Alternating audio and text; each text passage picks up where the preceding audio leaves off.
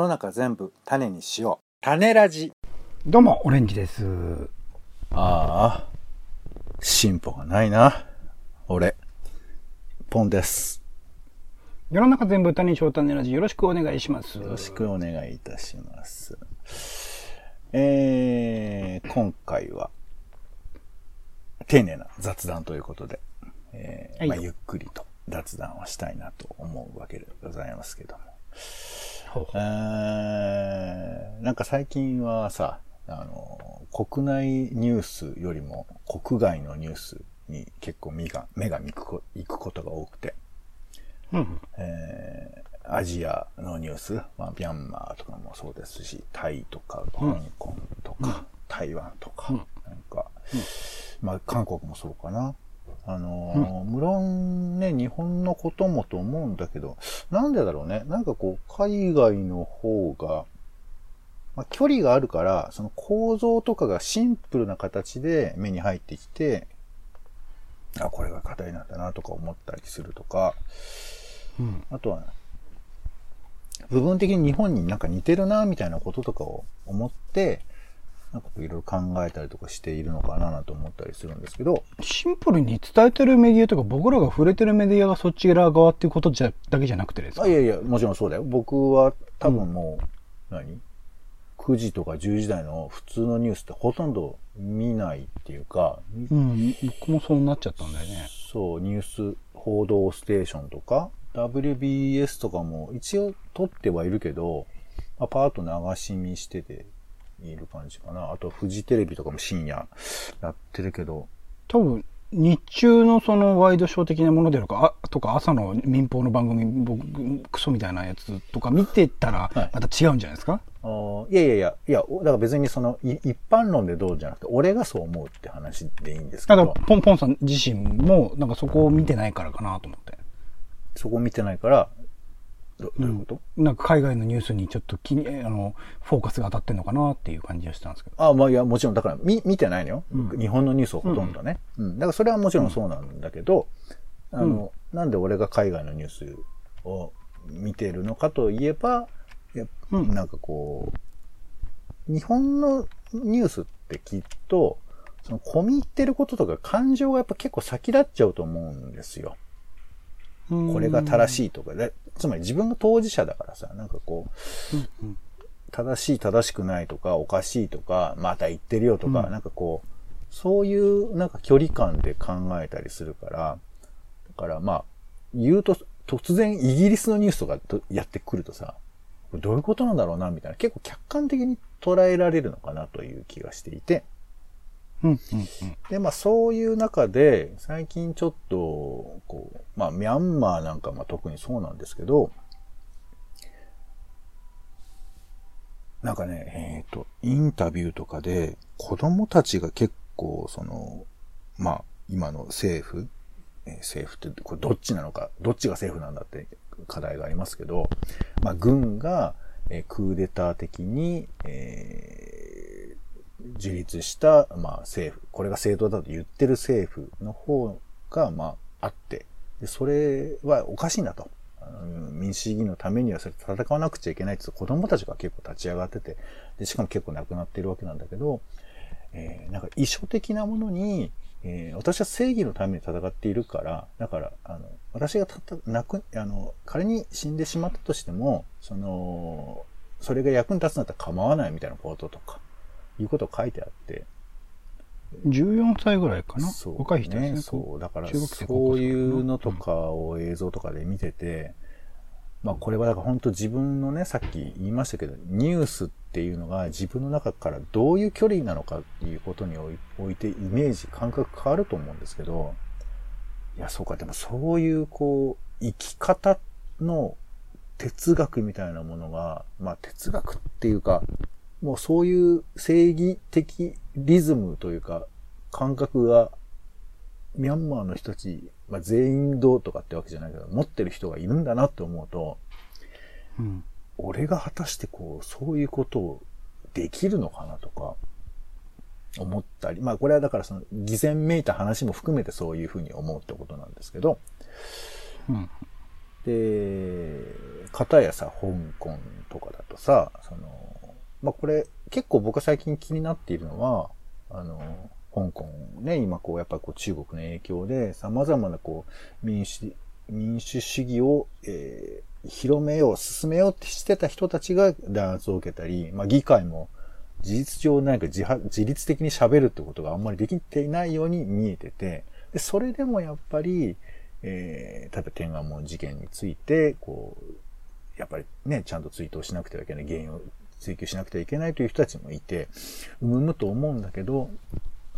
最近思うのは、やっぱそうじゃない人もきっといるっていうか、つまり、まあまあね、そういうこともあるけど、まあ、ぼちぼち僕ら生きていかないいけないわ、みたいな人もきっと当然いて、それは多分ミャンマーにもいて、国のあのやり方嫌だと思うけど、まあ生きていかなくっちゃしょうがないみたいな人たちがいて。で、なんかこう、そうか、そういうことも想像したいよなぁなんて思ったりする中で思ってる今日話したいことは、うん。まあちょっとこう、話硬くなっちゃいましたけど、その、アジアのことについて僕らどれぐらい考えてるのかなって話をしたくて。うん、うん、うん、うん。まあ当然日本もアジアの一つというか、まあアジアっていうくくりを普段意識してなくて、ニュースだとし、まあね、アジアって聞けば、あ、アジアですねって思うけど、うんなんかアジアって考えたことある？普段。アジアを。アジアを考えたこと。地域としてのくくりはまああるとは思うんですけど、うん。その、まあ、何？ヨーロッパ大陸、ね、ユユーラシア大陸がありとかさ、オーストラリア大陸がありっていう中で、まあ、アジア地域ですよ。まあ、中国があって。えーまあ、インドとかも一応含まれるのかな。まあ、アジアの中でね。うんで、その、えーインドネシア島がわーっとあるとかさ。まあ、そういう中のこのアジアという一帯を、まあ、割とくくりがちな面もあって、まあそれはね、地域としてくくっているわけですけど、アジアっていうことを意識すること、普段ありますか？うーん、まあ、その、うん意識すること、顔つきとかはね、まあ、アジアっていうくくりで見ると、まあ、インドとかまた違いますけど、東アジア系はなんとなく近しいなと思ったりはしますけどね。うんそうね。だからこう人間の顔っていうのは、まあ、あんまりね、その、そういうことで差別はしてはいけないけど、でも、区別というか、あ、なんか近しい人だな、みたいなこととかやっぱり思ったりはするよね。モンゴル系ですね、うんとかなんかそういうことは思ったりはするよね。うん。だから、まあ、身近なアジアというか、その、違和感と同一感と同時に思うのは、まあ、やっぱり、松屋とか、吉野家とか、その、まあ、アルバイトをしてる人が、東京だとなんだっけな、5%ぐらいだっけな、なんかその、人口比で言うと。そんなにめちゃくちゃ多いわけじゃないけど、やっぱり、結構でも見るよね。あれ、どういうパーセンテージかわからないけど、お多くないですか？そのコンビニとかも結構な割合で、その中国の人とか、えー、まあ、わかんない。ミャンマーの人とかそういう人たち多い印象ありますけど、どうですか？いや、多いと思います。なんかそこら辺のわかんない給料の交渉とかどうなってんのかなってちょっと今思いましたけどね。ん、まあ、取り立てて安いわけじゃないような、ね、だってコンビニなんかめちゃくちゃ難しいって言うじゃないもう、オペレーションがあまりにも多すぎて。うん。ってね、聞く、聞きますけど。あとは、身近なそういうアジアっぽい感じで言うと、おみその食べ物屋さんとかは、ね、あの、結構何々料理みたいなのあるじゃないですか。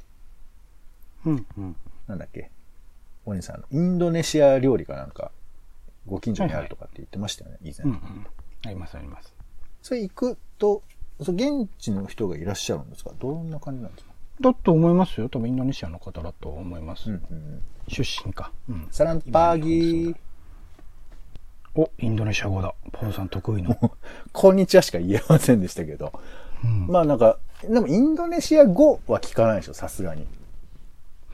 かどうかもわかんないですしね。うん。そうか。まあでもメニュー。でも喋ってましたよ。ああの、結構常連さんというか、いらっしゃる方がインドネシアっぽい方ばっかりだったのでうんうんうん、喋ってましたけどね。あ、そうな。これでも飯屋で、異国の飯屋さん、どっかあるかな？あ、なんか、あの、インドカレー作ってるお店があって、あれ？なんかでもインドの人じゃない説とかあるんだよね、確かね。うんうん。あの、全員とは言わないけど、なんだっけな。パキスタンとかね、そうそうそうネパールとか多いですよ。なんでなんだかわかんないけど。で、行くと、あれでもね、なんか、あのーあっちの人たちの感じ、独特の人懐っこい感じとか。まあでうんもあれも人懐っこいって言ってるけど、ちょっと髭が立派なだけで、ああいう感じの人は全然いるよ一概に言えないですよ。めっちゃくちゃコミュニケーション取らない人もいますし。全然喋んない人と。まあ、日本語上手とかね、そういう上手じゃないとかあるのかもしれませんけど。うん。そう。いや、なんかね、身近なアジアを感じてるところっていうのはどの辺にあるのかなっていうか、こんだけニュースもすごく来てて、で、実際にいろんな人もいるわけなんだけど、どれぐらいその、触れてんのかなっていう話をね、したいなと思っているんですけど、うんうーん、なんかありますかね？ニュースとかでは聞くと思うの。うん。うん。アジアね。そうね、コンビニ、飯屋。まあもちろん仕事場においては、えっと、はいはい。ええーと、いらっしゃる、えっ、と、あの方は韓国か。韓国出身の方とか、前だと台湾出身のデザイナーさんとかと仕事してたりしたから、えーはいはいまあ、でも日本語ペラペラなんですよ。片言ではあるけど、うんペラペラなんで、まあ全然コミュニケーションとかも特に問題もなくっていう感じではあったから、アジア、うーん、どうだろうな。その人たちとは、なんか、えーそれはね、対面してたり、直接会ったりとかしてたってことだよね。昔はね、そうですね。うん。そう、なんか、雑談のレベルってどのレベルまで行くんですか？仕事の話以外でなんかしたりしたことあります？それこそデザイナーさんは一回僕主催したイベントにも来てくれて、何のイベントなんだろで、あの、街歩き系のイベントなんですけど、うん。それでコミュニケーションは取ったっすけどね、何の話したかな？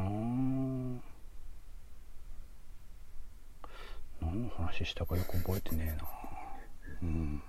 うそう。ゼロってことはないと思いますけどね。いや、全然覚えてないです。何の話したんだろう。なんだろう。俺なんか前、ずっと前に職場で多分留学生かなんかの感じの人で、なんか俺の髪型すごくこうした方がいいよって言ってくれた人いたね。すごくこう職場でジェルをこうつけたらいいんじゃないかってこうめちゃくちゃ指導してくれた人いたけどね。うん。なんかその、その人だけ 言うと、なんか個性出ちゃいますけど。いや、なんかね、なかなかこう、僕はね、身近にそう思うといないなというふうに思ったりしちゃってて、うんうんで、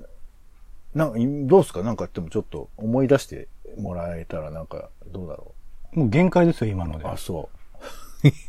限界か。うん、そうなのよね。なかなか、こうね、なんか、アジア、アジア、うん、まあ、アジアの純真。いやいや、もう連連想ゲームそこまで来ると思う。そう、まあなんか、あのーまあ、と、当然と言うとなんなんですけど、なかなかこう、絡み合いがないなというふうに思っていて、えーとても残念でもありながら、なんかほら、ね、ニュースで知る人たち、まあこれはあの、アジアの人っていうに限らず、まあ、欧米の人とか、あとまあ、シンプルにね、こう世代の違う老人と言われる人とか、やっぱ子供たちとか、自分がこうそのコミュニティにこう直接コミットできてないと、ね、あの家族とかいて子供がいれば別ですけど、まあ親なんかもね、なんならこう、ちょっと距離があったりすると、直接会わないことが多い時代なんかもあったりするから、うんじゃあこの、まあ別にくくる必要はないんだけど、アジアの人たちについて、どう理解深めるのか、まあ別にそのために会うわけではないけど、現実なかなか合わないなというふうに思ってて。あ、でも一時インドネシア語習ってたかな、俺。うん習ってたけど、ね全員日本人でしたけどね、その時はね。あ、そうだったんだ。そうそうそう。教えてる人まあそうか、習う人はそりゃそうか。そうなの。日本人かうんだからね、やっぱその、そういう、別に会えば正解って話ではないんですけど、どうだ、でも聞いてる人によっては、いやいや、もう全然結構普通に職場にいますし、みたいなね。で、普通まあ全然いるとドラマの話するんですよ、みたいなこととかあるとは思うんですけど。まあ、なんかそこら辺の理解というかね、うん。それこそ韓国ドラマとか見てる人たち多いから今だと、うん。うん。全然自然にできてる人の方人がより多くなってると思いますよ若い世代。20代とか10代とか。そうだよね。まあ、本当にね、環境によると思いますから、まあ、ていうかそうですよ。小小学校とか中学校僕らの時は、うん。まだそこまでその海外国籍を持ってた人とかいなかったけど、うん。そんなにいなかったけど